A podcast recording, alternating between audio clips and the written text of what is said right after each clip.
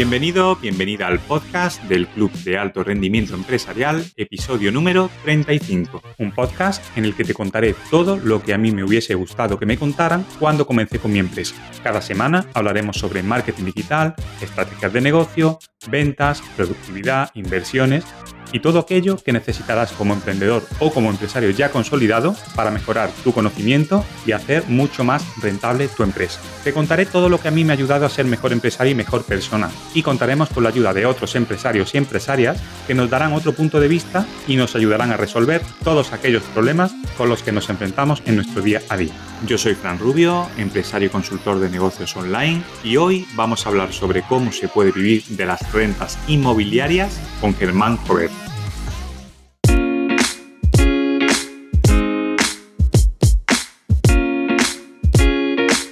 Inversión inmobiliaria es un área muy interesante y lucrativa, pero también puede intimidar un poco a aquellos que no están familiarizados con ella. Por eso, hoy tenemos un invitado que ya ha acumulado una gran experiencia y conocimientos en este tema. Durante nuestra conversación eh, vamos a explorar los aspectos fundamentales de la inversión inmobiliaria y descubriremos las claves necesarias para tener éxito en este mercado en constante evolución. Desde la identificación de oportunidades hasta el análisis de riesgos, nuestro invitado compartirá su experiencia y consejos prácticos que te ayudarán a dar tus primeros pasos o a perfeccionar tu estrategia existente si es que ya te dedicas a la inversión inmobiliaria. Descubriremos cómo seleccionar las ubicaciones más interesantes, cómo evaluar el potencial retorno de una propiedad y cuáles son los obstáculos más comunes en el mundo de la inversión inmobiliaria. No importa si eres un inversor novato o ya tienes experiencia en este campo, porque este episodio te va a enseñar información muy valiosa y perspectivas únicas sobre este tipo de inversión. Acompáñanos mientras nos sumergimos en este emocionante viaje y aprendemos de un verdadero experto en el tema. ¿Comenzamos?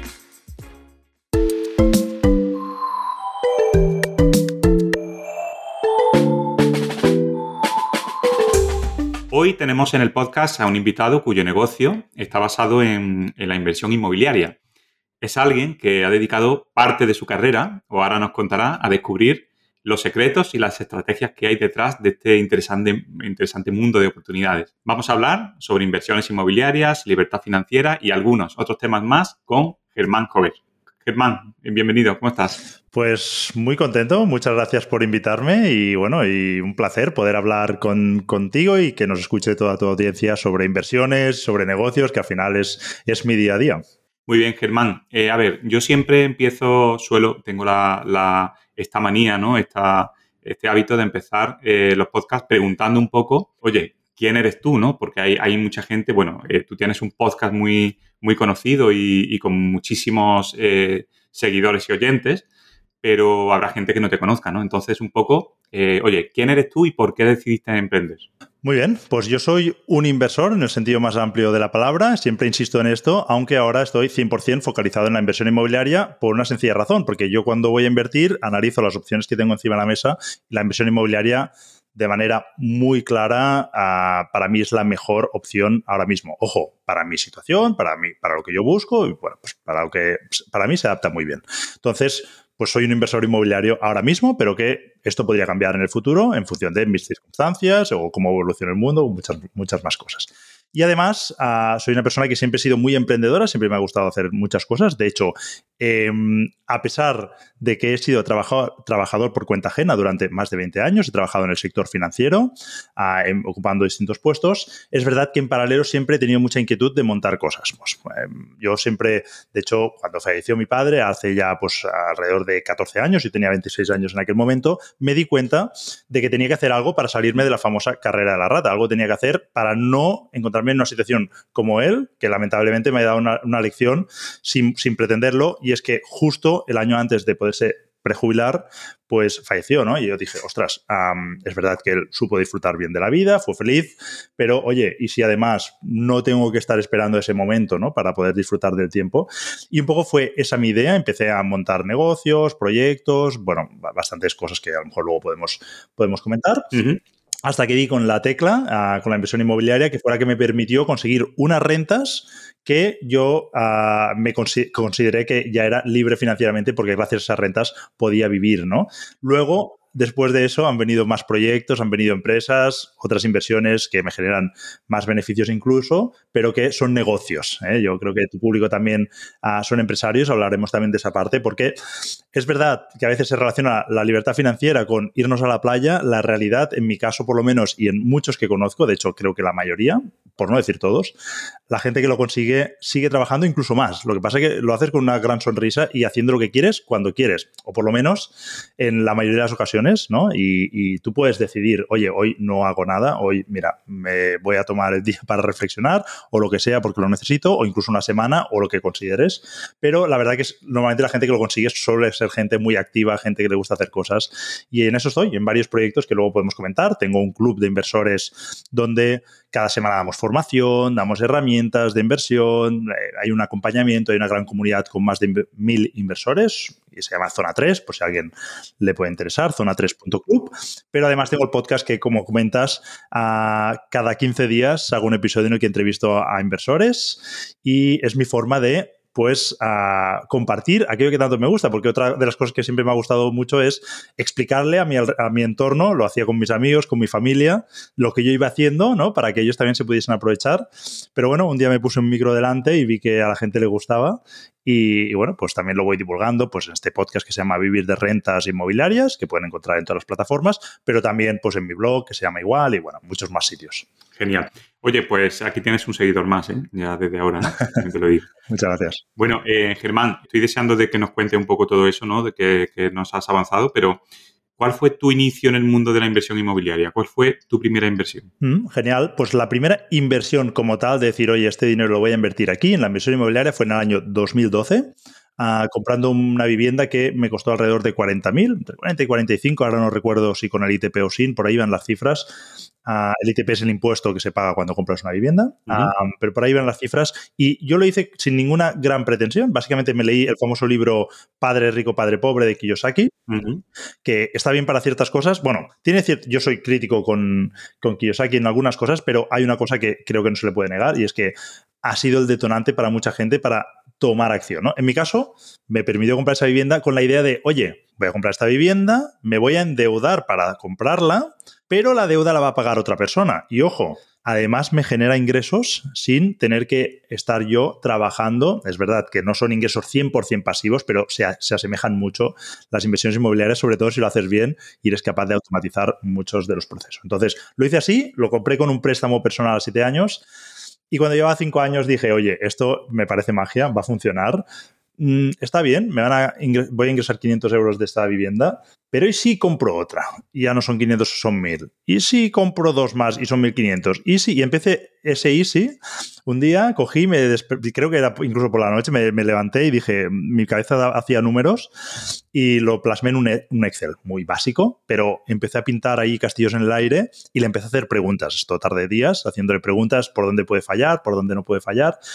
Y las respuestas a veces veía fallos y le daba la vuelta. ¿Cómo esto lo puedo cubrir? ¿O este riesgo? ¿Cómo le puedo...? Vale, esto es un hándicap. ¿Y cómo puedo solucionarlo? Y al final conseguí darle respuesta a todas esas dudas y dije, ahora sí, vamos a por ello. Y en dos, tres años, pues creé una cartera de viviendas que me permitía pues ingresar lo mismo que estaba cobrando en mi trabajo por cuenta ajena. Qué bien, qué bien. Y además toda esa experiencia entiendo que es la que tienes en tu club, ¿no? Un poco en tus formaciones. Sí, en mi club vamos un poco más allá. Yo estoy allí como un miembro más, pero la idea es que entre todos nos ayudemos y no solo, yo aquí estoy hablando de inversión en viviendas para alquiler, pero luego podemos comentar.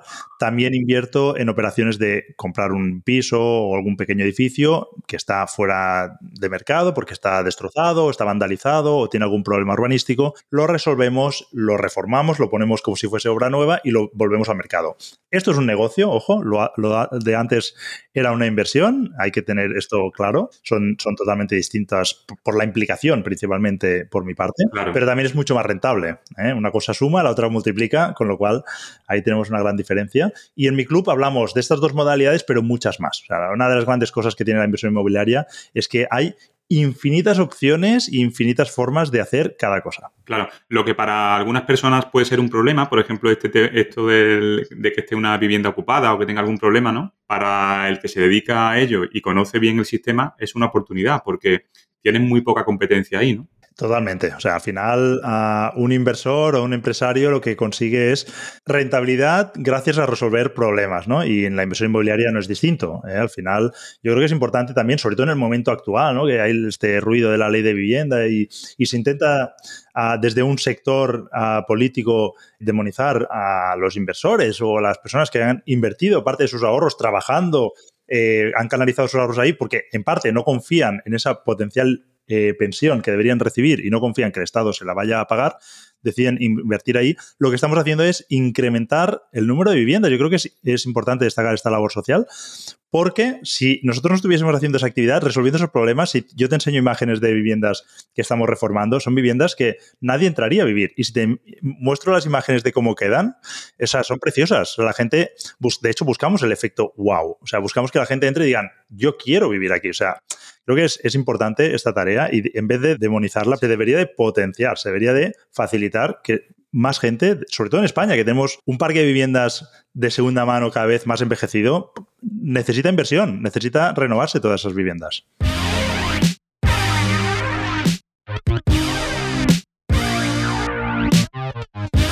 Germán, la siguiente pregunta era, oye, ¿realmente se puede vivir de la renta inmobiliaria? Ya me has contestado antes, me has dicho que sí porque tú me has dicho que, pasaste a ganar más o menos lo mismo que ganabas en tu trabajo con la renta inmobiliaria, con lo cual, eh, además de que has conseguido tu libertad financiera, esa pregunta ya está respondida, ¿no? Pero antes has comentado y hay una cosa que, que creo que se puede preguntar muchísima gente, que es que cuando tú has conseguido tu primera hipoteca y has empezado a digamos, a comprar una vivienda y a ponerla en alquiler, por ejemplo, tú sigues teniendo esa hipoteca. ¿Cómo te metes en otra hipoteca teniendo esa hipoteca? O sea, al final el banco va a analizar tu riesgo. Creo que había un porcentaje, un índice de, eh, no sé si era el 30 y algo por ciento, No, no sé, algo así. Y bueno, es complicado que te den otra hipoteca o cómo se puede conseguir. Vale, pues te respondo, voy en orden. Me decías que si, primero la pregunta que ya te he respondido, si se puede conseguir la libertad financiera, y obviamente sí, es la respuesta. Yo soy el ejemplo, pero me gustaría matizarlo. Soy una persona que a veces transmito mucha pasión y animo a mucha gente indirectamente porque lo vivo muy bien, o sea, lo disfruto mucho. Realmente me parece apasionante el mundo de la inversión inmobiliaria en contra de lo que mucha gente cree, incluso los jóvenes, ¿no? Oye, prefieren las criptos, prefieren cosas como más ah, con emociones fuertes, pero la realidad es que yo, después de haber pasado por muchas fases en las que he buscado también emociones fuertes en algún momento, me he dado cuenta que lo que funciona eh, a veces no es lo que parece tan bonito, ¿no? Y la inversión inmobiliaria creo que es muy bonita, pero ojo, y aquí mi matiz, es lenta o lenta entre comillas, lenta y segura. Yo creo que tienen que ir las dos palabras juntas, porque... Bueno, las inversiones al final son a largo plazo. Claro, pero no todo el mundo entiende eso, ¿no? Mucha gente cree que en unos meses ha descubierto la piedra filosofal y va a pegar a un pelotazo, ¿no? Con no sé qué.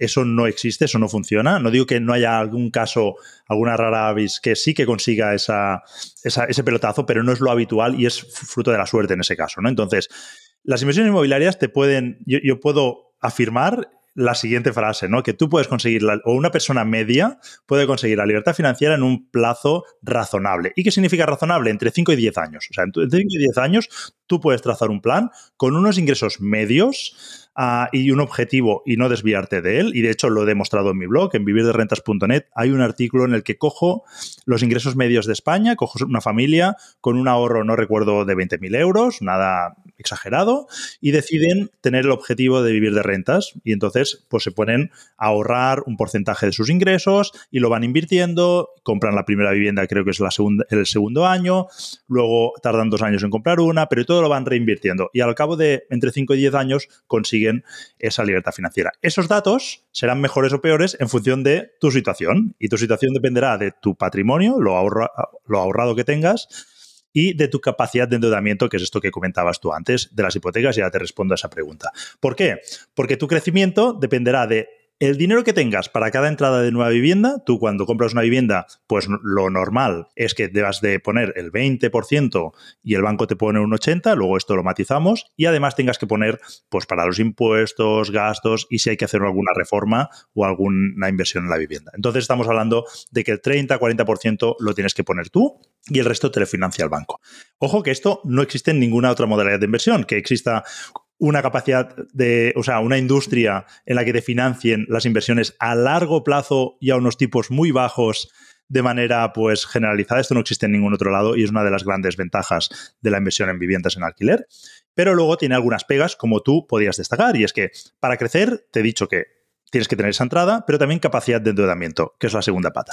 Tu capacidad de endeudamiento dependerá de tus ingresos recurrentes y aquí el banco prefiere una persona que cobre 2.000 euros y sea funcionario, por decirlo de algún modo, tiene unos ingresos asegurados de 2.000 euros, su capacidad de endeudamiento es segura, entre comillas, y una persona que tenga, no sé, 300.000 euros en la cuenta del banco, pero no tenga ingresos recurrentes. Ojo, no digo que los 300.000 euros no le puedan ayudar, pero si no tiene ingresos recurrentes, al banco no le va a gustar y va a preferir a la otra persona que tiene los 2.000 euros. ¿Y cómo lo mide el banco? El banco coge tus ingresos recurrentes y te dice, el 35, hay bancos que hasta el 40, hay gente que hay bancos que hasta el 33, por ahí rondan, tú pones un 35% de media, esos, esos ingresos, el 35% lo puedes destinar al pago de hipotecas. Si cobras 1.000 euros, 350 euros lo puedes destinar cada mes al pago de préstamos hipotecas, sumando todas tus deudas.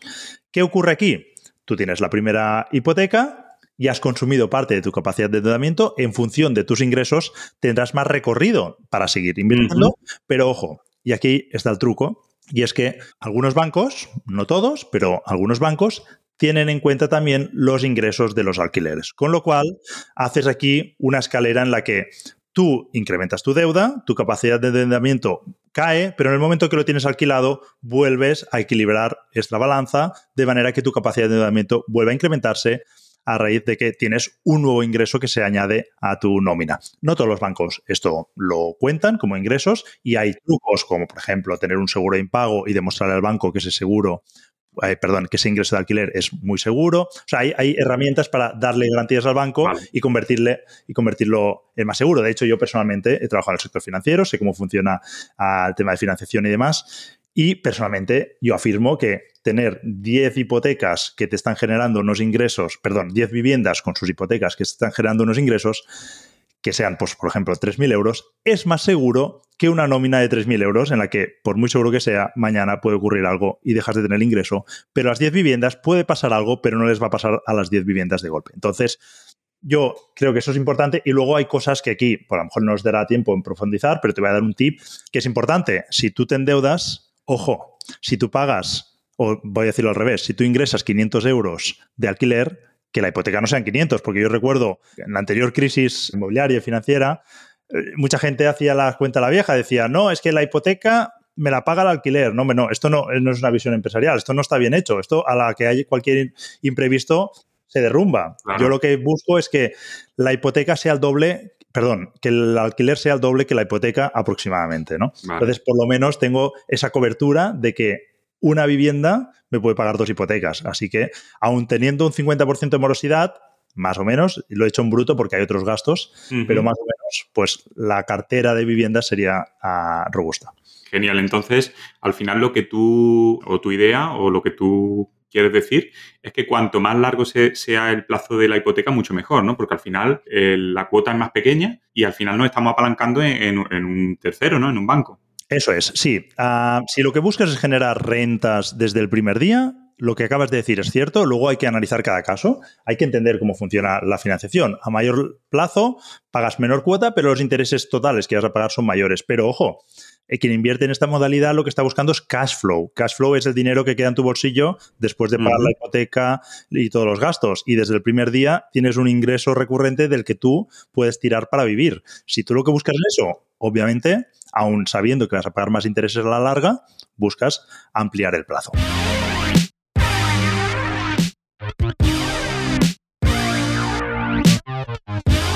Germán, eh, tú has comentado antes que, compraste tu primera vivienda eh, por unos 40.000 euros o así, ¿no? Más o menos, ¿no? ¿Cuál es el mínimo que, tienes que tener ahorrado para, empezar en este, en este mundo inmobiliario? Eh, has comentado que alrededor del 40% del, del, valor de la vivienda, ¿no? Pero, oye, ¿se puede empezar con poco? Porque aquí entiendo que habrá gente que esté pensando que tenga un ahorro a lo mejor de 20.000 euros y diga, oye, pues quiero empezar, ¿puedo empezar con 20.000 euros o tengo que esperar a, conseguir más dinero? Sí, depende de la modalidad que quieras hacer. Incluso puedes empezar desde cero. Es que depende. O sea, a mí no me gusta lanzar esos mensajes de invierte en inmuebles desde cero euros. Se puede, sí. Yo he hecho inversiones con cero euros, pero no ha sido la primera y, no ha sido buscándolo tampoco en muchas cosas. ahora yo sé cómo hacerlo y podría intentar buscarlo, pero siempre hay letra pequeña, ¿vale? En mi caso he hecho una modalidad que se llama BRRR, que esto viene de unas siglas eh, americanas, que lo que básicamente tú compras con tu dinero, entonces necesitas dinero, pero luego consigues hipotecar, después de hacer tú la reforma y demás, con un valor superior a lo que tú has invertido. Bueno, no, quiero entrar en detalles, pero es una inversión en la que realmente yo termino poniendo cero euros, recupero todo lo que he metido, pero yo antes he tenido que avanzar ese dinero. Por eso digo la letra pequeña, que a veces hay que entender esto. Aún así, ¿se puede conseguir financiación al 100%? Sí, no es fácil, no es fácil, ¿vale? Y aunque lo consigas, luego necesitas poner el 10% o el porcentaje que te toque en función de la comunidad autónoma del ITP y solo hay que hacer reforma o no. Ojo, puede ser una persona muy avispada que consiga 100% de financiación, pague el ITP a lo mejor con un préstamo personal, con lo cual pues ya no tiene ni que poner eso y justo ha comprado una vivienda que no necesita reforma y pues mira, su inversión inicial es mínima. Es verdad que se pueden hacer cosas así, es difícil, ¿no? Porque financiación al 100% no es fácil conseguir. Hay opciones, por ejemplo, hipotecar otra finca que tú puedas tener libre y con un valor muy superior, con lo cual, pues oye, a lo mejor te vas al 50% del valor de esa otra vivienda pero que ya te cubre esa inversión ¿no? que, quieres hacer. Bueno, hay, formas, pero lo normal es que tú, sobre todo si son las primeras viviendas, consigas un 80%. Ojo que luego, a medida que vayas escalando, es posible que te financien menos porcentaje. Ahí luego ya también la habilidad y a medida que vayas aprendiendo, pues serás capaz de conseguir mayores o menores porcentajes. ¿eh? Pero el banco de entrada te dirá, oye, si no es primera vivienda, te voy a dar un 70 o incluso un 60, ¿no? Entonces, bueno, ahí dependerá de tu maestría, pero vamos a ponerlo en cifras. Si tú uh, consigues ese 80% para la primera, segunda vivienda que vas a comprar, necesitas ese 20% restante más ese 10% adicional y el posible lavado de cara, yo te diría que unos 15.000 euros puede ser una cifra con la que alguno se puede plantear empezar. Hoy me dices, tengo 10.000, bueno, vamos a hacer números, vamos a ver que a lo mejor viviendas baratas también puedes entrar con esa cifra, pero yo creo que esas cifras serían como las de oye, por lo menos tienes esa cantidad. Si no la tienes, traza un plan para ahorrar ese dinero o incluso fórmate, aprende y haz inversiones para otros, que yo, por ejemplo, siempre lo digo, es una forma de ahorrar rápido. Si tú me traes oportunidades, yo te voy a pagar por ello. Yo cualquiera, estaré encantado. O sea, estoy encantado de que alguien me traiga algo que encaja en lo que yo busco. Con lo cual, yo te voy a pagar una comisión que tú puedes ir metiendo en el saco hasta que tengas el dinero ahorrado y además en paralelo vas a conseguir contactos y vas a ir cogiendo conocimiento. Entonces, hay formas de empezar desde el día uno, aunque sea invirtiendo para otros, pero acelerar eso hasta que tengas la cifra para invertir. Ojo, estamos hablando de inversión en viviendas para alquiler. Si tú quieres hacer rent to rent, el rent to rent es coger una vivienda para explotarla, ¿vale? Básicamente llegas a un acuerdo con el propietario, tú eh, firmáis un contrato de explotación, le vas a pagar un alquiler y a cambio te cede esa vivienda para que tú puedas ponerla en producción. Normalmente pues, se destina a alquiler por habitaciones de manera que obtienen mayor rentabilidad. Si haces eso, la inversión suele ser menor, sobre todo si la vivienda que coges ya está prácticamente en, en el estado que necesita para, para, ponerla en alquiler. Lo normal es que tengas que invertir entre 5 y 10 mil euros para adecuarla y poderla poner en explotación. Vale, pues es muy interesante esa, esa también, esa forma de, inversión, ¿no? Y la que decías antes de, de, oye, hay una persona que quiere invertir pero no sabe de este mundo de la inversión inmobiliaria, ¿no? Oye, si tú sabes, puedes coger a esa persona y decirle, oye, yo te te busco un piso, te lo compro, te lo, te lo arreglo y te lo alquilo y oye, y ahí tienes una, rentabilidad también y al final eh, es muy poco riesgo porque realmente no, arriesgas nada tú, ¿no? digamos que... Sí, sí, y aprendes, y aprendes, que es lo importante aquí. Claro que sí. Germán, ya hemos decidido que queremos meternos en el mundo inmobiliario, nos gusta mucho lo que nos estás contando, pero claro, ahora hay que mm, ver cuáles son las oportunidades, ¿no? Vas a visitar pisos, vamos a ver un poco cómo, cómo son. ¿Cuáles son los aspectos claves que consideras al evaluar una propiedad para invertir? ¿En qué tenemos que fijarnos para saber si, un inmueble es interesante? Vale, pues yo en mi caso voy a hablar de mi libro. Yo tengo dos uh, de inversión, como te he dicho, el alquiler y el flipping house o comprar, reformar y vender, ¿vale? Cuando voy a invertir en alquiler, yo me fijo en viviendas, sobre todo que sean viviendas de alta demanda. ¿En qué se traduce en esto? Pues esto se traduce en muchas cosas, pero eh, todas tienen que llevar a alta demanda. ¿Qué significa? Que una vivienda en un centro de una ciudad tendrá mucha más demanda que una vivienda en el medio de la montaña. Una vivienda que sea luminosa tendrá más demanda que una vivienda que sea interior ¿Quiere decir esto que no voy a comprar una vivienda interior? No, todo dependerá también del precio y en función de la ubicación. Si yo sé que en esa ubicación me la van a quitar de las manos, lo puedo contemplar, pero mi preferencia será viviendas muy bien ubicadas, donde haya servicios, que sean luminosas, que tengan ascensor, pero todas estas cosas lo que hace es encarecer la vivienda y, por ejemplo, en el caso del ascensor, encarecer los gastos que tiene la vivienda. Entonces, a partir de ahí, tenemos que ir tocando teclas hasta que no se rompa el equilibrio, porque si vamos empezamos a tocar teclas y acabo comprando en un municipio de 300 habitantes donde una vivienda sin ascensor y a lo mejor no la alquilo, ¿no? Por, por muy que el Excel me diga que es muy rentable, a lo mejor no tengo demanda. Y si la vivienda está vacía, me cae la rentabilidad. O si el inquilino cada tres meses se va porque no está, está harto de estar allí, pues tengo mucha rotación y eso hace que la vivienda haya periodos en los que está vacío y de nuevo, además de darme más trabajo y no ser una inversión, ahí ya estoy creando un negocio, también me cae la rentabilidad. Entonces hay que buscar viviendas en zonas donde sepamos que va a haber mucha, mucha más demanda. Si me fijo en el flipping house, en la, este tipo, tipo de operativa, el objetivo es similar, pero ahí lo que estoy buscando ya es un rango de viviendas mucho mejores. En alquiler normalmente las viviendas más rentables son las viviendas de importes más bajos por una uh, descorrelación que hay entre el precio de la vivienda y el eh, precio del alquiler. Lo que ocurre es que si nos fijáramos en una gráfica, a medida que el precio de la vivienda se encarece, el alquiler lo hace, pero en una proporción menor. De manera que cuando calculamos el porcentaje que representa el alquiler sobre el precio de la vivienda, va cayendo a medida que se incrementa el importe de la vivienda. Lógicamente también el perfil de inquilinos también mejorará. Entonces, ahí hay que encontrar ese equilibrio que a cada uno le convenza, ¿no? Y luego sí, lo que te decía, en el flipping house ahí busco viviendas de importes ya más altos, porque al final, lo que decía, esto es un negocio, el flipping house, cogemos viviendas, las reformamos y las vendemos, invertimos en una reforma, eh, solucionamos el problema que puedan tener, que no tengan cédulas, cualquier cosa que pueda ocurrir, pero ahí lo que buscamos es una rentabilidad en porcentaje. ¿Qué ocurre? Que si le voy a sacar un 20, un 30% o un 40% a no sé, 100.000 euros son pues 20, 30, 40.000 euros, pero si le saco ese porcentaje a 200.000, pues son 40, 60, 80 Entonces, y mi trabajo es prácticamente el, mismo. La única diferencia es el capital que necesito para la inversión. Si tú dispones de ese capital, a misma dedicación de tiempo, preferirás los importes altos. Ese es el único matiz así que diferenciaría generalmente. ¿eh? Luego hay más matices, pero para generalizar, pues tendríamos ese. Vale, entiendo entonces que, puede ser buena estrategia empezar con un piso económico, por ejemplo, para alquilar y a medida que vas haciendo capital, poder invertir en, ese, en esa otra modalidad ¿no? de flipping houses eh, para, aumentar eh, la rentabilidad un poco más, eh, más rápidamente, ¿verdad?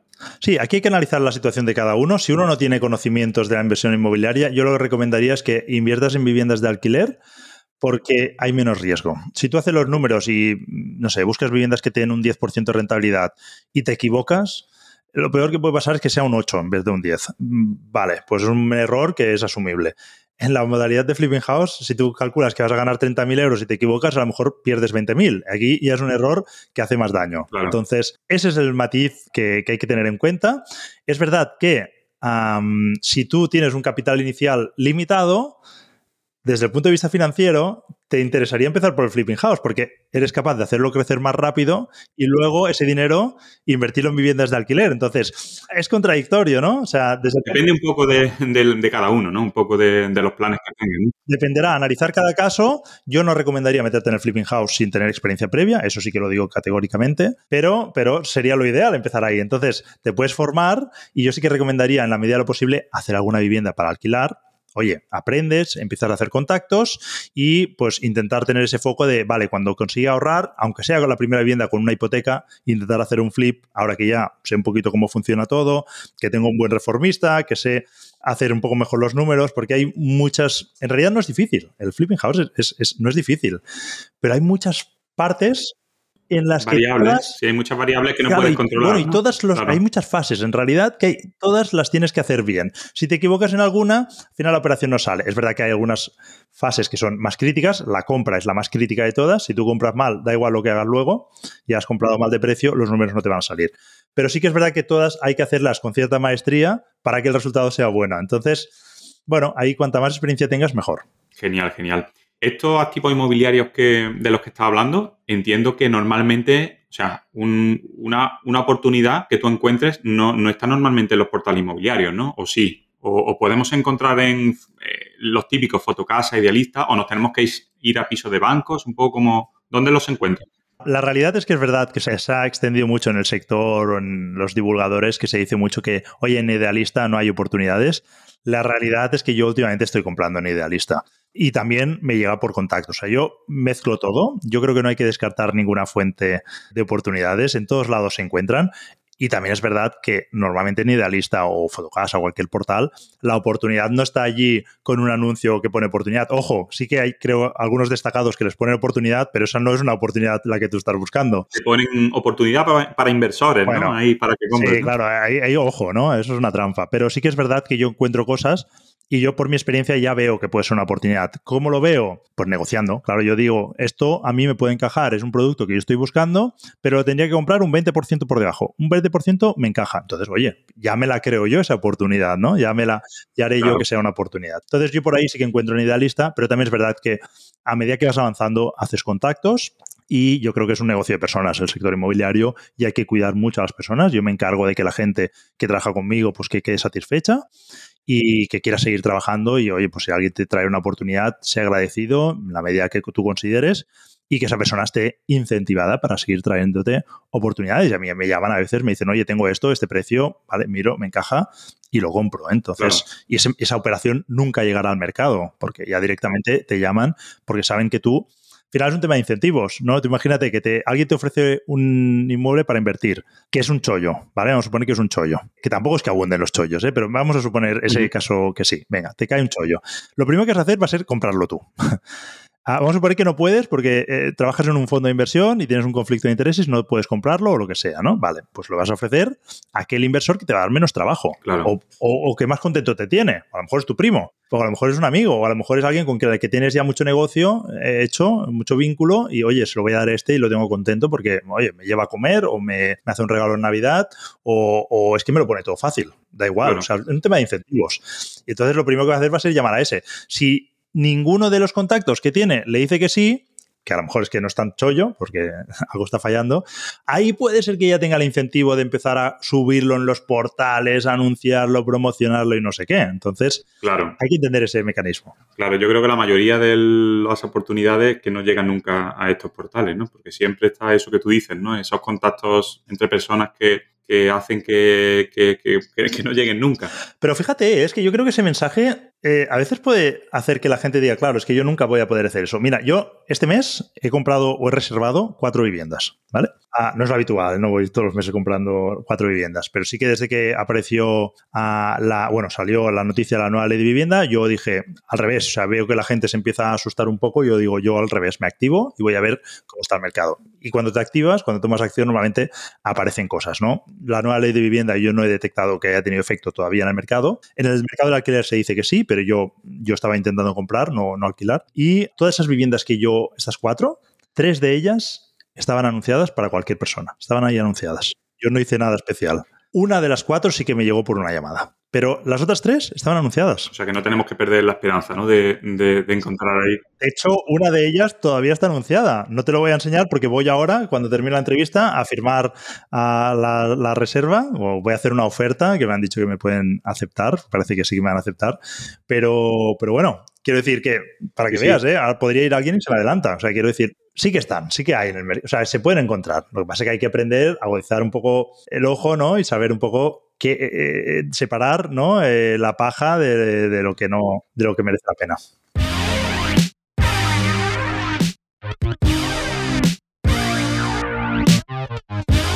Una pregunta que te quiero hacer. Hemos hablado de flipping houses, hemos hablado de alquiler, entiendo que de, bueno, de larga duración. Pero, ¿qué opinas sobre el alquiler turístico? ¿Crees que es una buena forma de invertir en el mercado inmobiliario? O, digamos que está ya demasiado explotado y hay muchísima gente y mucha competencia y es mucho más seguro eh, la otra forma de invertir? Bueno, a ver, yo te explico mi caso, mi punto, que no tiene por qué ser el de todo el mundo, ¿vale? Yo tengo dos uh, focos en el sector inmobiliario, ¿vale? Yo tengo aparte otros negocios, pero en el sector inmobiliario tengo una cosa que es una inversión, y es importante que se entienda esto, que son las viviendas que tengo en alquiler, y como tales digo inversión porque quiero que sean lo más pasivas posibles. Yo invierto allí, alquiler tradicional, intento tener muy contentos a mis inquilinos, los cuido, incluso alquilo un poquito por debajo de mercado. Yo lo que quiero es que estén ahí mucho tiempo y no me den problemas. Y eso es una inversión. Y luego tengo un negocio que se llama Flipping House que me da muchos dolores de cabeza porque yo me los busco y gano dinero a cambio de solucionar esos problemas. Y yo estoy muy cómodo con esto. Entonces yo no quiero que el alquiler me dé problemas. Por eso yo estoy en alquiler tradicional.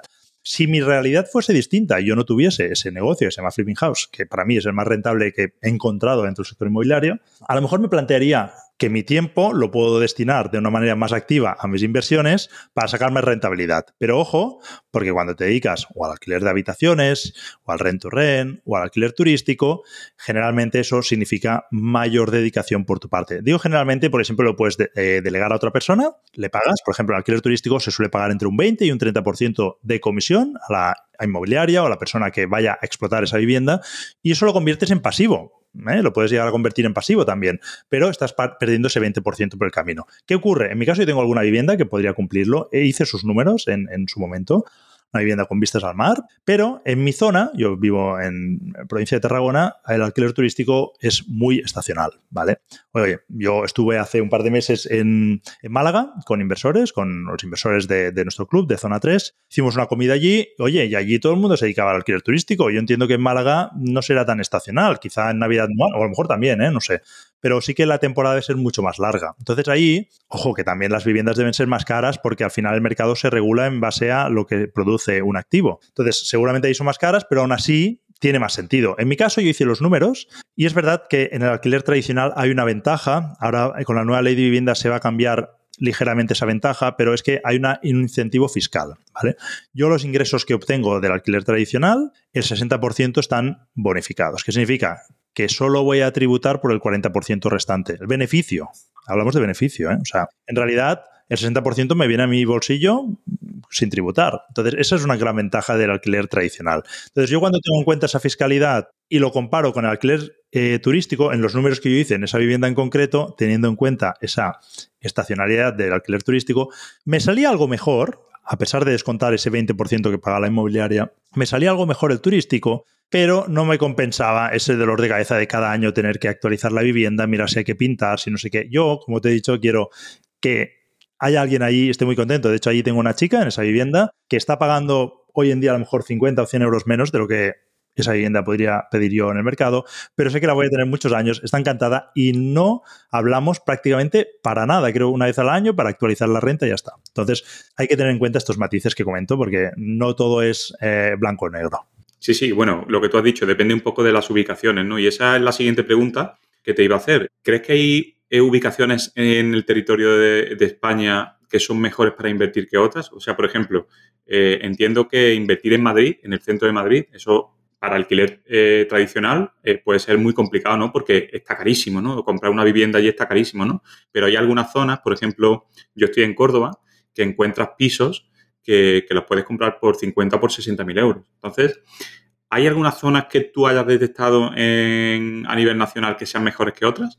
Sí, yo creo que aquí hay que hacerse dos preguntas. La primera, ¿cuál es tu objetivo? Y la segunda, ¿Qué problema intenta resolver? Empiezo por la segunda y se entenderá muy rápido. En el centro de Madrid creo que todos convendremos de que no es una buena ubicación para invertir. Sin embargo, Amancio Ortega, una persona que está mejor asesorada que cualquiera de nosotros y de los que nos puedan escuchar, invierte en el centro de Madrid. ¿vale? Entonces, su problema es distinto. Él tiene una fuente de ingresos que no sé si eran 2.000 millones cada año en dividendos que recibe, entre dividendos e ingresos por alquileres, que esto, esta bola cada vez se hace más grande también, que tiene que reinvertir cada año. Si tú tienes 2.000 euros que reinvertir cada año, tu problema es distinto que el que tenemos nosotros. Entonces, él tiene que buscar activos prime que en primer lugar le sirvan de protección, que además le permitan pues, generar algo de rentabilidad, ¿no? Y que en el largo plazo pues, le generan esa revalorización eh, del inmueble. Si tú tienes 20.000 euros ahorrados y una nómina de 2.000 euros, pues lógicamente no podrás optar a comprar una vivienda de un millón de euros o más en el centro de Madrid porque no tendrá sentido para ti. Tú lo que necesitas son viviendas baratas y aquí lo del objetivo, ¿qué objetivo tienes? ¿no? Además del problema que resuelves, ¿qué objetivo tienes? Si tú lo que buscas es generar rentas, como hemos hablado antes, ¿no? Para poder, pues no sé si vivir de rentas, pero por lo menos pues tener un complemento a tu jubilación o a tu día a día, etcétera, poder vivir de una manera pues más cómoda, lo que buscarás es la máxima rentabilidad dentro de un riesgo que tú puedas soportar o tolerar, ya sea por tu perfil de versión al riesgo o por tu capacidad en cuanto a dedicación de tiempo. A lo mejor dices que yo tengo un negocio, no puedo dedicarle tiempo a esto. Pues bueno, pues ahí habrá que modular eso, ¿no? Entonces ahí tienes que ir a buscar viviendas seguramente lo más rentables posible teniendo en cuenta esta coletilla que te acabo de decir, ¿no? Entonces eso pasa por viviendas baratas que no suele estar en el centro de ciudades y suelen estar en zonas pues más periféricas, ¿vale? Nosotros de hecho clasificamos las ciudades en cuatro zonas. Zonas 1 sería donde invierte Amancio Ortega, zonas 4 sería el barrio marginal donde pues hay problemas y donde seguramente tampoco quieras invertir. Lo mejor, lo más rentable, donde se equilibra el riesgo-rentabilidad mejor, es las zonas 3. Son esos barrios obreros más baratos, donde el porcentaje de rentabilidad que vas a obtener va a ser más elevado, pero que vas a poder filtrar un buen inquilino con unos ingresos más o menos estables que además podrás cubrir con un seguro. Entonces yo creo que habría que buscar esa zona en tu ciudad y luego saberse adaptar, porque tú hablas de zonas, pero a lo mejor yo hablo con gente de Mallorca, por ejemplo, ¿no? Y me dicen, es que claro, yo aquí invertir en alquiler no hay forma, es que esas rentabilidades de las que habláis vosotros, también hay que saber qué tienes delante. A lo mejor tienes un tesoro, estás buscando petróleo y tienes oro, no lo sé.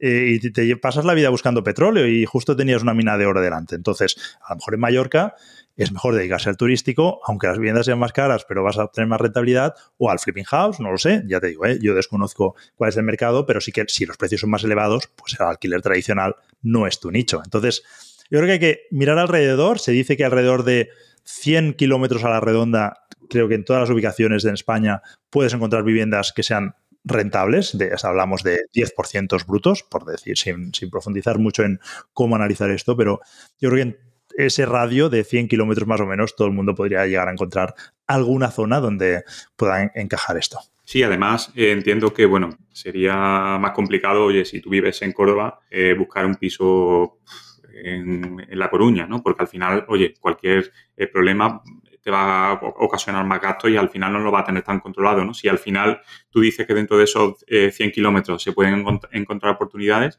casi mejor limitarse a, tu ciudad, ¿no? Para, para meterte en este tema, ¿no?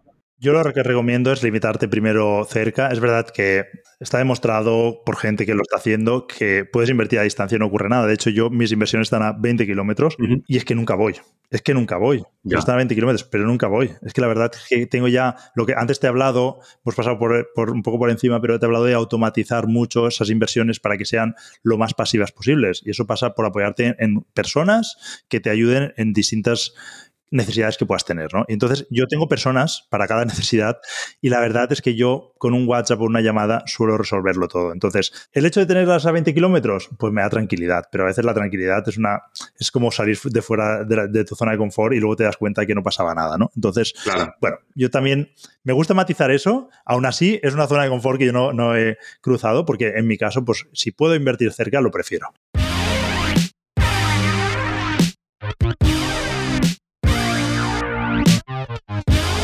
Germán, te puedo hacer una pregunta, no sé si, si puedes responderla o no. ¿Cuántos inmuebles tienes o gestionas actualmente? Pues eh, en alquiler, ahora tengo creo que son nueve, aunque ayer justo puse tres en venta y tengo dos reservados para comprar próximamente. Muy bien. O sea, estos que te he comentado, hay dos que están con las arras hechas y que compro próximamente.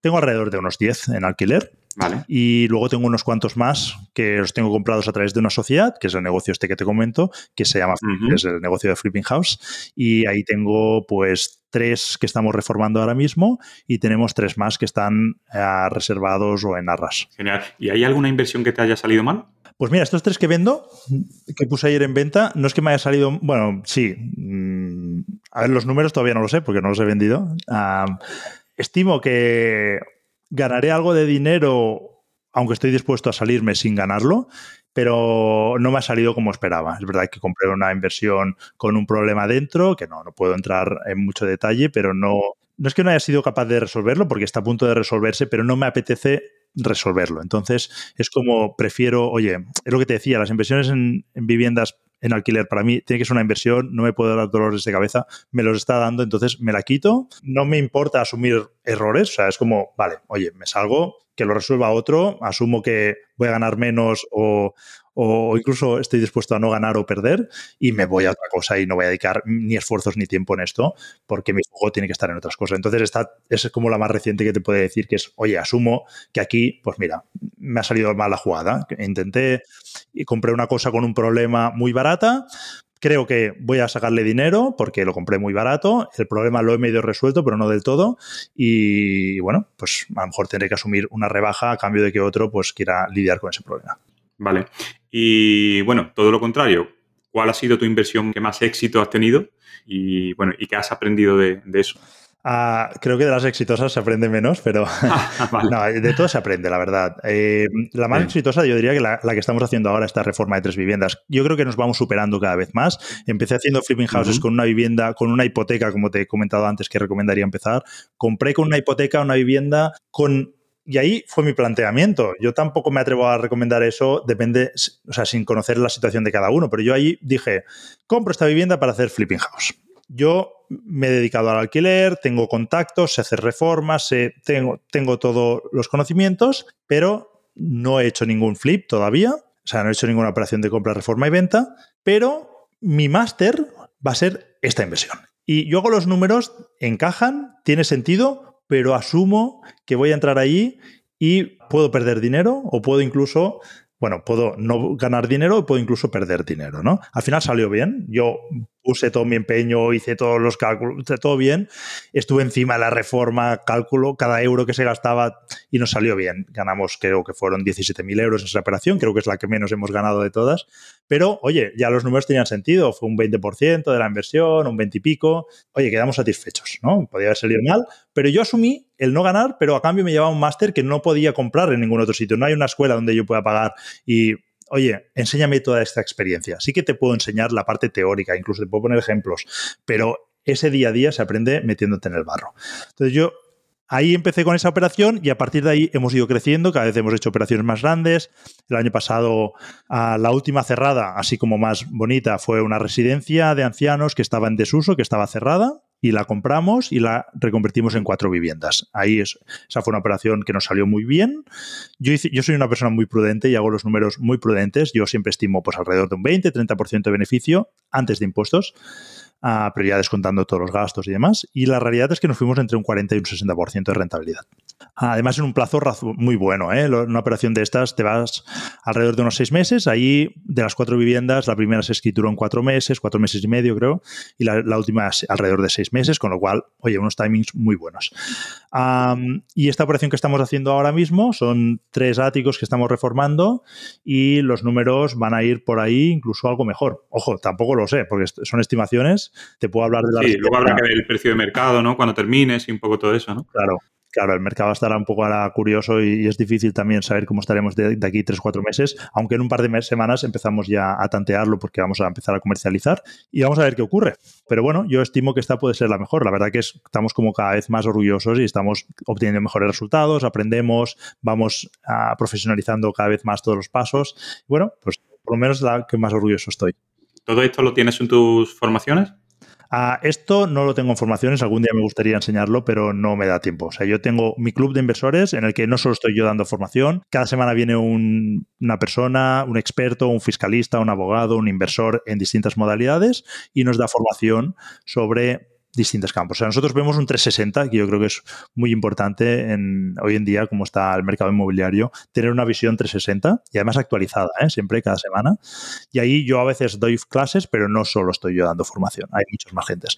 Yo además ah, me gustaría sacar alguna formación en algún momento, pero es que la vida me da para lo que me da. O sea, yo que soy inversor, ¿sabes? Al final no, no es que sea profesor, es que soy inversor y ya te he dicho, mira, de aquí, cuando terminemos, terminaré un par de temas y me voy porque tenemos que firmar esa oferta por ese esas dos viviendas que, nos gustaría comprar. Y así estoy. Ayer también estaba haciendo yo una entrevista en este caso y, de luego me iba directo, me tenía que ir que tenía que visitar la obra. Entonces, bueno, pues al final el día a día para lo que da. Además, soy padre de dos hijos, con lo cual, y me gusta disfrutarlos. Entonces, bueno, pues ahí, llegamos donde llegamos. Muy bien. Eh, Germán, eh, penúltima pregunta hay muchas personas que escuchan este podcast que seguro que se están preguntando o que le ha gustado lo que le has contado, ¿no? Porque eh, lo ven como, una buena oportunidad de, invertir, ¿no? Pero bueno, son novatos totalmente, ¿no? ¿Qué consejo le darías o qué par de consejos le, darías a alguien que está pensando en comenzar en este mercado de la inversión inmobiliaria? Así, cosas básicas que diga, oye, no hagas esto o haz esto. No, primero formarte un poquito, ¿vale? Y eso no significa comprar un curso. Obviamente, pues si te sobra el dinero, pues puedes empezar comprando un curso y acelerarás el aprendizaje, pero es posible que te equivoques de qué curso compras porque no sabrás todavía a qué te quieres dedicar. Entonces, yo lo que te recomendaría al principio es fórmate de manera gratuita y júntate con inversores, ¿vale? Fórmate de manera gratuita, ¿por qué? Porque te permitirá ir viendo si te gusta este mundillo y ver qué modalidad te encaja con lo que a ti te gustaría hacer y con tu situación, en función del dinero que tengas y, bueno, pues muchas variables, ¿no? Yo, por ejemplo, te invitaría a escuchar mi podcast, el de Vivir de Rentas Inmobiliarias, que hay como 52 capítulos, en las que cada capítulo entrevisto a un inversor distinto. Además, yo también voy hablando, voy aportando mi punto de vista, mi experiencia y demás. Y ahí vas a ver un 360. O sea, vas a decir, oye, pues a mí me gusta esto, oye, me gusta la inversión en trasteros, o a mí me gusta el rent to rent, o el, no sé. Ahí vas a ver cómo lo hacen mucha gente que es, exitosa. Y a partir de ahí, oye, eso te ha costado cero euros. Y si tú has sido capaz de escuchar, no sé si todos, pero la mayoría de esos podcasts, es porque que realmente te ha ido gustando y está calando ese, ese, mensaje en ti. Entonces, a partir de ahí, ya habrás tú mismo, te habrás dado cuenta de qué quieres hacer. Seguramente habrás empezado a seguir más gente o a lo mejor me has seguido a mí más profundamente y ya dirás, oye, me gusta esto.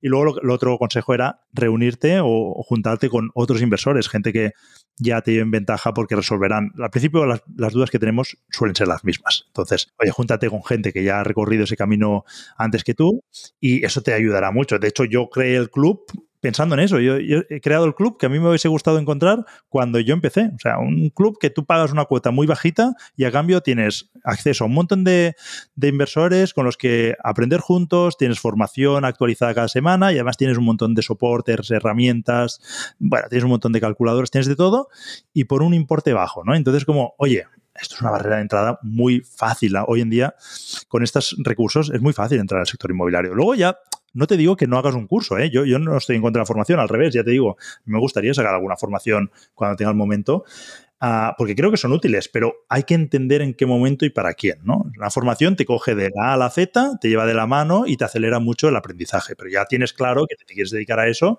Yo mismo he contratado contra formaciones, contrato recurrentemente formaciones, pero porque ya tengo claro qué quiero hacer y qué quiero aprender y de quién, ¿no? Entonces, cuando tienes eso claro, ahí gástate el dinero. Vale, pues al final la última pregunta era un poco relacionado con esto, ¿no? Eh, has hablado de tu club. Eh, no sé si tienes algún servicio más eh, para, las personas que nos están escuchando o quieres remarcar un poco lo del tema del club. Dinos un poco dónde, nos, dónde te podemos encontrar y qué es lo que pueden encontrar, ¿no? Genial. Bueno, sí, si a la gente le ha gustado lo que ha escuchado, yo, mira, lo primero que pueden hacer, y es otro consejo también relacionado con el anterior, es que se suscriban en vivirderrentas.net, que es mi, página web, ahí tengo un blog, hay artículos interesantes, y cuando se suscriban reciben de regalo mi libro gratuito, un libro donde en 60 páginas cuento un poco cómo invertir en inmuebles, y ahí van a aprender ya de manera también gratis, ¿no? Es una forma de, oye, me gusta esto, me resuena, o oye, no, esto no, no es para mí, ¿no? Es una forma de, de acelerar eso. Y si, si algún día pues, se quieren apuntar al club, klub se pueden, pueden entrar en zona3.club dejan su mail porque las puertas están cerradas y nosotros abrimos un par de veces al año, les avisaremos cuando abran y si obviamente no hay permanencia ni nada, pues entran, si les gusta, pues se quedan y aviso que eh, es peligroso porque normalmente la gente se queda, tenemos una ratio de caídas muy muy baja, entonces si, si deciden entrar, que sepan que es muy probable que se quieran quedar. Y yo creo que por ahí y en redes sociales me pueden encontrar como Germán Hover. Genial, Germán. Pues oye, muchísimas gracias por, por haber estado en el episodio de hoy. Las inversiones inmobiliarias son, son un tema que la verdad que me interesa muchísimo y hoy he descubierto y aprendido de primera mano muchos detalles interesantes sobre, sobre este mundo. Nos has enseñado una visión profunda ¿no? de este apasionante mundo de la inversión y, y yo creo que nos has ayudado a las personas que nos escuchan a comprender mucho mejor los aspectos claves de, de este tipo de inversión. ¿no? Eh, esperamos que, o espero que nuestra audiencia haya disfrutado tanto como yo de esta interesante conversación. Y oye, y si alguien que nos escucha está interesado en saber más sobre este tema, lo que tú has comentado, ¿no? Puede entrar en vivirderrentas.net y contactar contigo o, apuntarse en ese club de, inversores que, que, la verdad que me ha parecido muy interesante y ahora cuando cortemos la entrevista te voy a preguntar un poco sobre eso. Así que muchísimas gracias por estar aquí, Germán. Genial, Francisco. Pues muchas gracias a ti por la invitación. He estado muy a gusto y espero haber trasladado esa pasión que tengo por las inversiones inmobiliarias, pero a la par también un poco de prudencia también, porque yo creo que son apasionantes, son magníficas, pueden ser muy rentables, sobre todo si se hacen bien, pero también la prudencia de, ojo, hazlo bien. O sea, no te lances así a lo loco porque luego también hay riesgos. ¿eh? Al final no hay ninguna rentabilidad gratuita. Yo siempre digo que no hay nada gratis y el dinero menos, con lo cual, ojo, porque siempre hay un riesgo ahí. Genial, pues muchísimas gracias por tus consejos y, nos vemos muy pronto. Muchas gracias, hasta luego.